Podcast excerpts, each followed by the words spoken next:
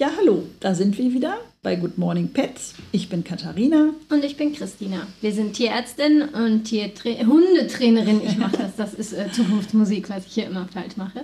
Äh, Hundetrainerin und erzählen euch jede Woche was über die Themen, die uns bewegen, die euch bewegen und was uns im Alltag so begegnet.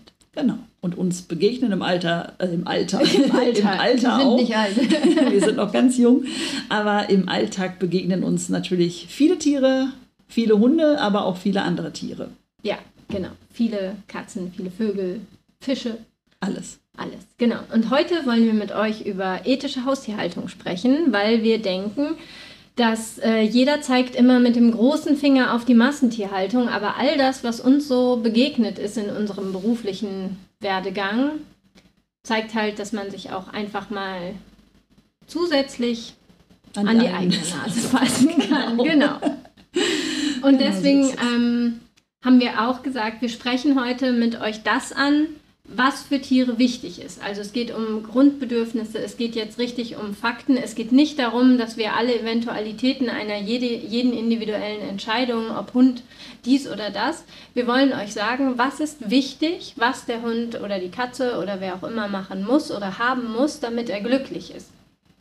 Und es ist kein persönlicher, individueller Anfeindungsdiskurs oder so. Genau. Also, fangen wir an. Ganz banal, Hund an der Leine, ja oder nein? Also, wie jetzt zum Beispiel, es ist klar, dass ein Hund an der Leine ist in gesetzlich vorgeschriebenen Bereichen und anderen diversen Sachen. Darum geht es heute nicht, das auszubreiten. Es geht darum, was hat der Hund davon, wenn er an der Leine ist oder wenn er nicht an der Leine ist? wenn er nicht an der Leine ist, hat er sicherlich mehr davon, denn dann kann er auch mal ein bisschen das machen, was er gerne machen würde, ohne ausgebremst zu werden. Also einfach freien Willen entfalten. Ja. Sind wir beim freien Willen, den wir Haustiere haben? Willen. Ja, den haben, die haben einen freien Willen, genau wie wir. Das heißt, sie hätten ihn, wenn wir ihn nicht ständig unterbuttern ja. würden. Und, hat den ähm, auch die Katze? Natürlich hat ihn auch die Katze. Hat den auch der Papagei? Auch der Papagei. Alle oh. haben den. Okay. Sogar der Koi im Teich? Sogar der. Okay. Der möchte auch selbst entscheiden, ob er jetzt in der rechten oder der linken Ecke des Teiches äh, ist. Ähm, und äh, dieses Thema mit der Entscheidungsfreiheit, etwas selbst auch mal entscheiden zu dürfen und zu können, das ist total wichtig, ein, ein sehr wichtiges Bedürfnis für alle Lebewesen ähm, nicht nur für uns.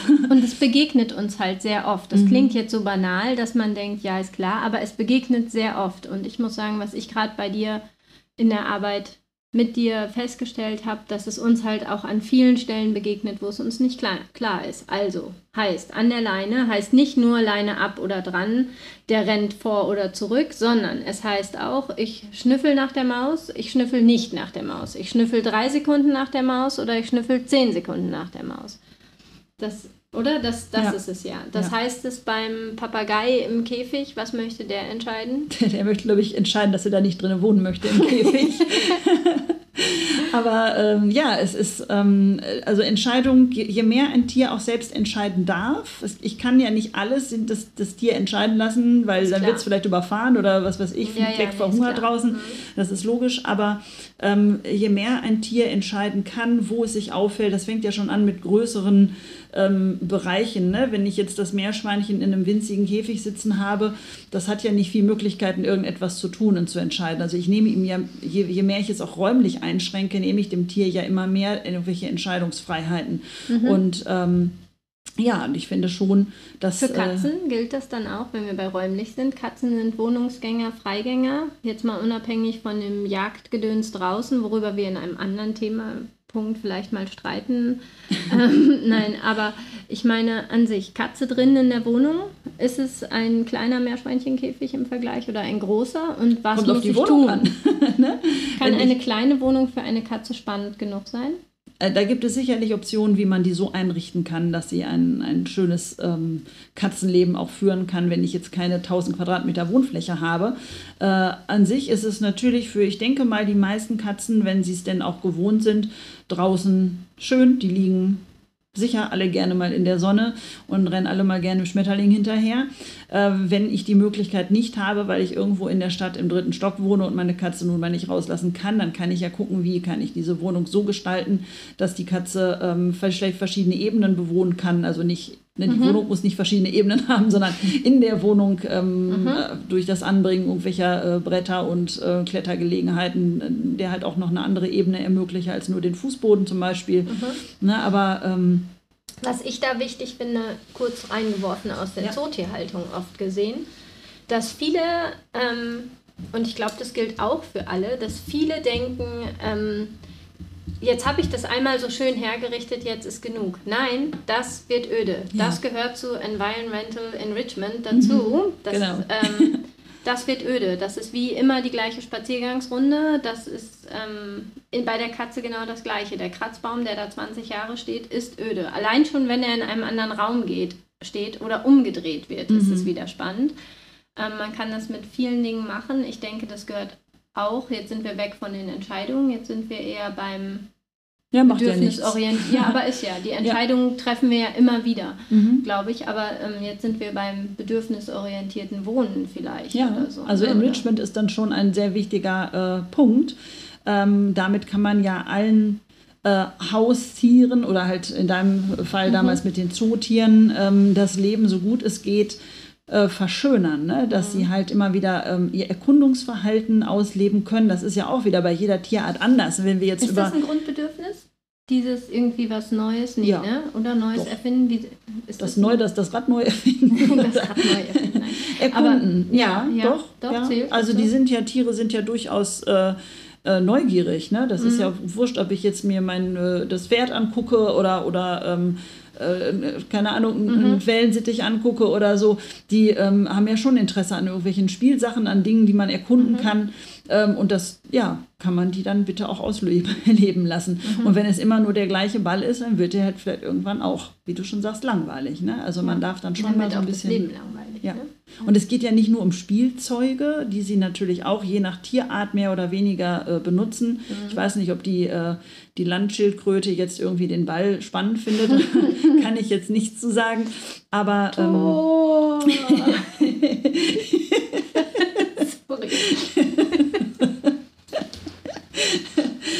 Vielleicht äh, spielt sie nicht Fußball, die griechische Landschildkröte.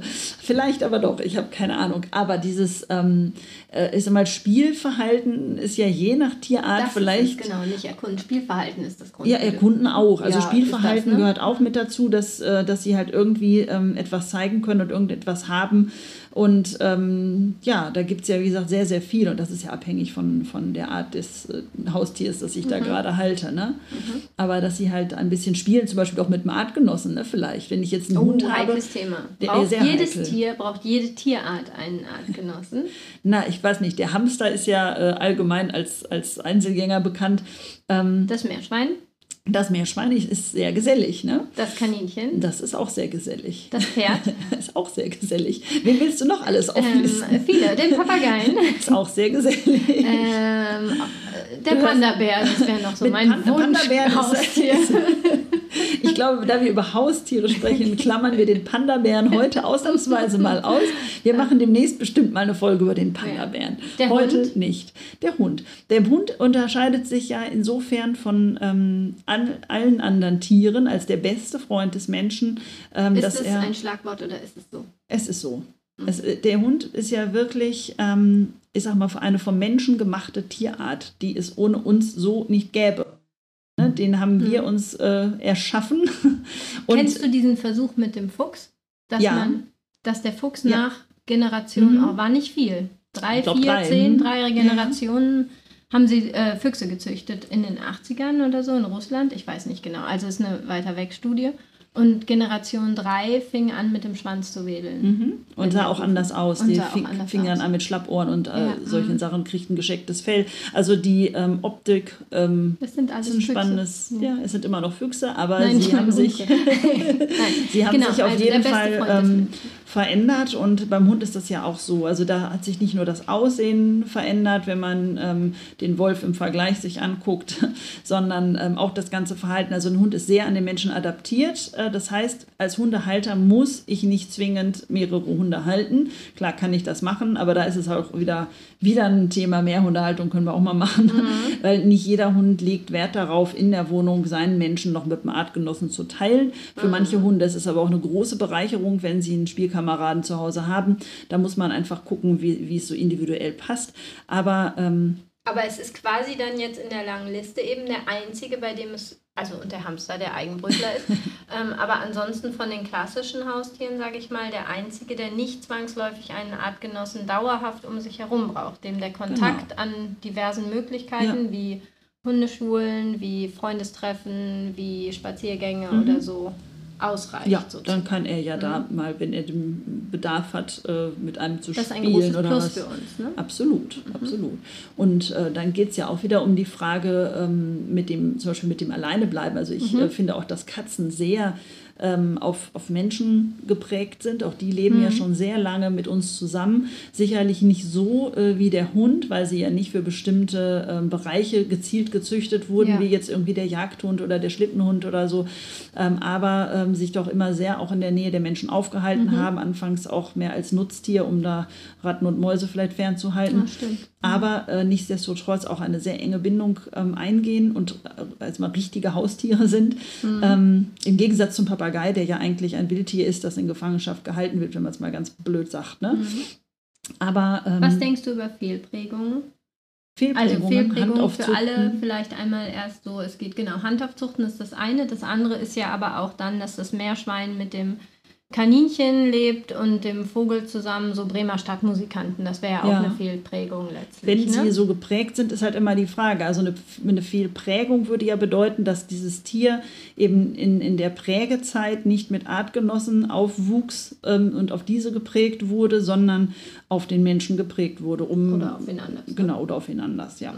Und ähm, wenn ich jetzt das meinetwegen beim Meerschweinchen sage, dann habe ich ja in der Regel, ähm, ist es ja keine Fehlprägung, wenn ich jetzt das Meerschweinchen Meerschweinchen habe und setze es zu Hause dann mit dem Kaninchen zusammen und die beiden vertragen sich, ähm, sind sie ja nicht aufeinander geprägt, sondern aneinander gewöhnt okay. und leben vielleicht in einer WG friedlich zusammen. Trotz alledem ersetzt für das Kaninchen das Meerschweinchen nicht das andere Kaninchen und das Meerschweinchen hätte sicherlich auch gerne ein anderes Meerschweinchen. Okay.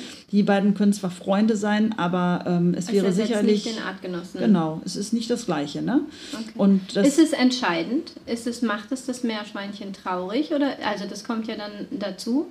Wir sprechen ja heute auch über ethische Haustierhaltung. Es gibt ja diese Fehlprägungen. Es gibt ja auch diese Archeparks, wo all die, die übrig waren oder die fehlgeprägt sind, miteinander vergesellschaftet sind.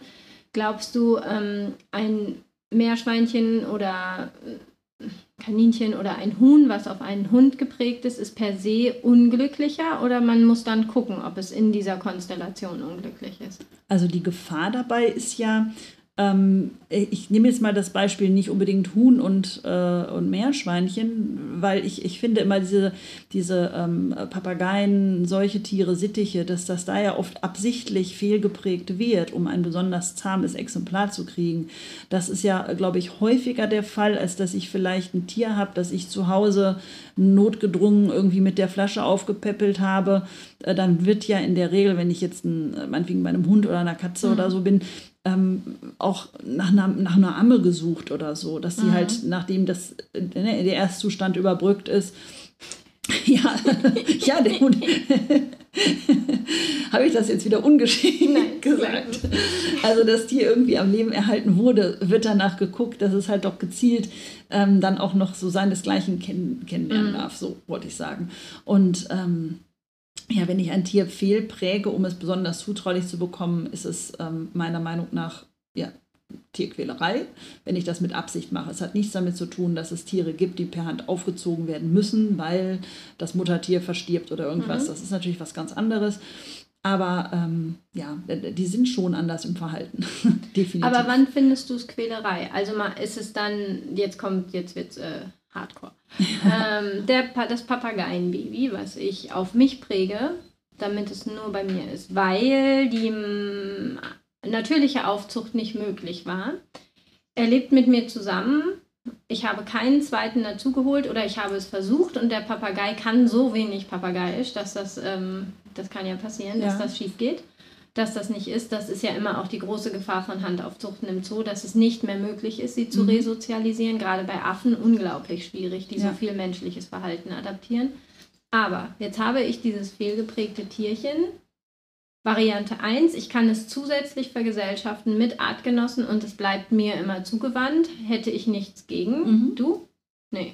Nein, aber das erreiche ich ja auch mit einem ganz normal aufgezogenen genau. Tier. Das zweite wäre der fehlgeprägte, der nicht sich adaptieren lässt, mit, äh, der nicht mit einem Artgenossen zusammenlebt, der dann offensichtlich, wie du so schön gesagt hast, sich die Federn rupft, Kopfentzündung kriegt, keine Ahnung was. Hätte ich den lieber eingeschläfert am Anfang? Ui, das ist jetzt aber sehr krass gefragt, das weiß ich nicht.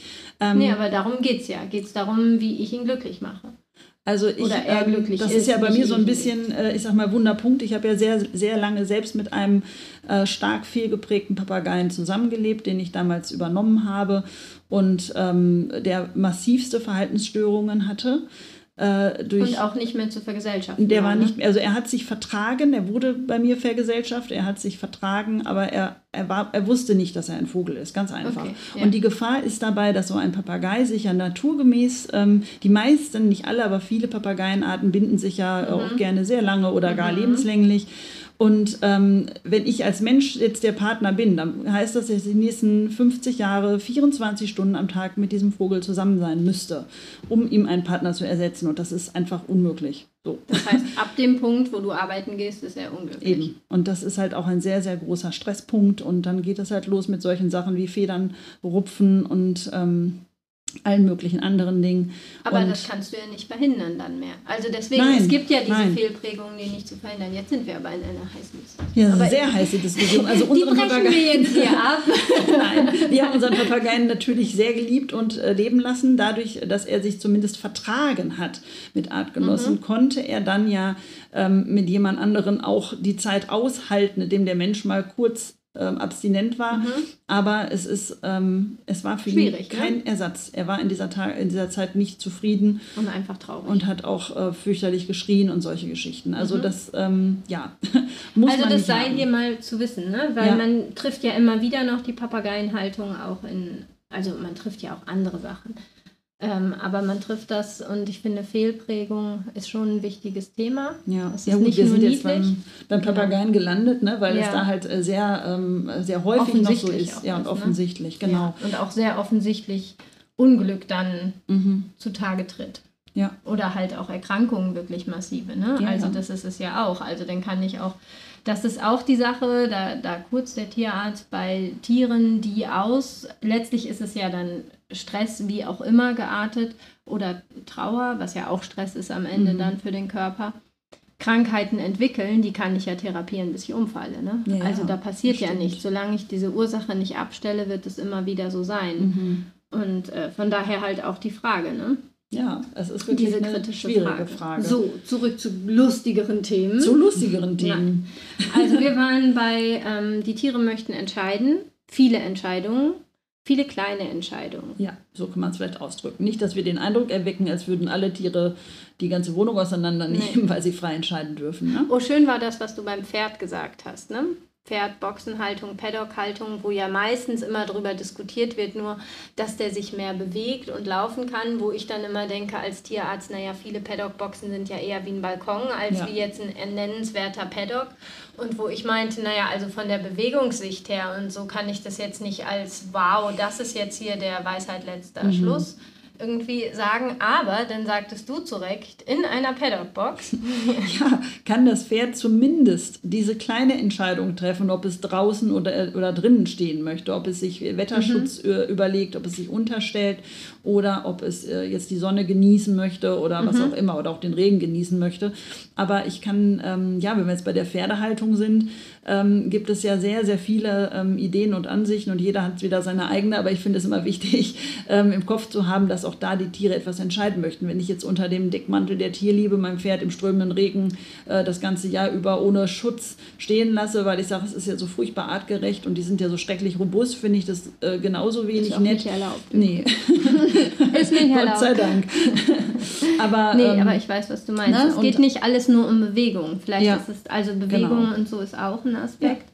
Pferde müssen vergesellschaftet werden, Fragezeichen, außerhalb der Boxen oder nicht? Also reicht, wenn er lebt, sein Leben lang an der Box mit einem Partner schnüffelt, aber ansonsten nie oder ist es zu wenig? Das wäre sehr, sehr traurig. Auch das ist zum Glück verboten eigentlich. aber es wird äh, ja trotzdem praktiziert. Ne? Ja, das ja, ist genau. ja jetzt nicht so, mhm. dass, ähm, ja, dass das überall ankommt. Und äh, ja, die sollten schon freien Kontakt mit mhm. Artgenossen haben. Und natürlich ist es da auch immer so eine Sache, ähm, ja, nicht jeder hat einen eigenen Bauernhof, wo er sein Pferd so halten kann, logisch. wie er das möchte. Und da kann man auf jeden Fall gucken, wie man das Beste rausholt, aber dass sie halt trotzdem in der Gruppe mit anderen äh, draußen sein, sein können ne? und frei sein können. Und ähm, ja, natürlich auch immer abhängig von irgendwelchen Wetterdingen äh, und mhm. so. Aber ne, wenn ein Pferd jetzt nur in dreimal drei Metern eingesperrt ist, ähm, für so ein intelligentes Tier, ist das einfach der Weltuntergang. Ja. Das ist für fast alle genau. so, genau. Ähm, dann noch kurz, ein Grundbedürfnis ist auch Ernährung. Da scheiden sich ja auch immer die Geister. Ob, ähm, das höre ich ja auch immer wieder, ob Futter ad libitum, sagen wir immer, dastehen muss. Ähm, ad libitum heißt, dass es den ganzen Tag 24-7 zur Verfügung steht oder nicht. Futter muss nicht ad libitum zur Verfügung stehen, Wasser muss ad libitum zur Verfügung stehen. Das sollte man definitiv so machen. Weil Kommt übrigens auf das Tier an. Ne? Beim Pferd wird ja auch empfohlen, dass das verfügbar ist, dass es Raufutter zumindest hat. Ne? Ach so, ja, ach so, ich war jetzt so. wieder bei Hund Du warst jetzt bei Hund, das habe ich mir ja. gedacht, bevor ja, was genau. falsch verstanden ja, wird, wollte ich gerade. Das Pferd möchte zweimal täglich essen. Nein, genau, das Also ich war jetzt, ähm, genau, es gibt Tierarten, die müssen das, die müssen das aber sowohl äh, vielleicht aus ethischem Aspekt, die müssen es aber vor allem aus verdauungsphysiologischer ja. Sicht. Ne? Die müssen es nicht, weil das Pferd unglücklich wäre, wenn es nicht frisst. Nein, es wird schluss einfach einfach krank. Ne? Ja. So. Wobei auch Kauen beruhigt. Ne? Ja, genau. Ja. Also das kommt mhm. natürlich dazu. Das könnte man ja aber dem Hund und der Katze auch zusprechen. Genau. Ähm, aber es gibt einfach Tiere, wo es verdauungsphysiologisch ist. Was jedoch nicht in Ordnung ist, ist, wenn Tiere keine verlässliche Futterquelle haben. Ne? Mhm. Also die müssen nicht wissen, dass es Punkt um sechs Essen gibt und Punkt um sechs Uhr abends wieder, jetzt mal, oder dass es Punkt dreimal täglich Essen gibt. Sie müssen aber verlässlich das Gefühl haben, Futter ist keine Ressource, die ich mir erkämpfe. Ja, das so. stimmt. Das Leben muss sein, weil das macht Stress. Das ist ein Grundbedürfnis. Ne? Mhm. Ne? So, und das heißt, dieses, das muss gewährleistet sein, dass es nichts ist, um was man bangen muss, dass es nicht stattfindet. Ja. Ähm, das ist ja das mit den Grundbedürfnissen, genau. die auch im mhm. Tierschutzgesetz verankert sind. Also ich sage mal, irgendwo eine, eine Liegefläche, äh, die nicht völlig mhm. durchnässt ist, ähm, ein Dach über dem Kopf und Nahrung und Wasser und äh, ja, äh, schlimme Verletzungen sollten behandelt werden.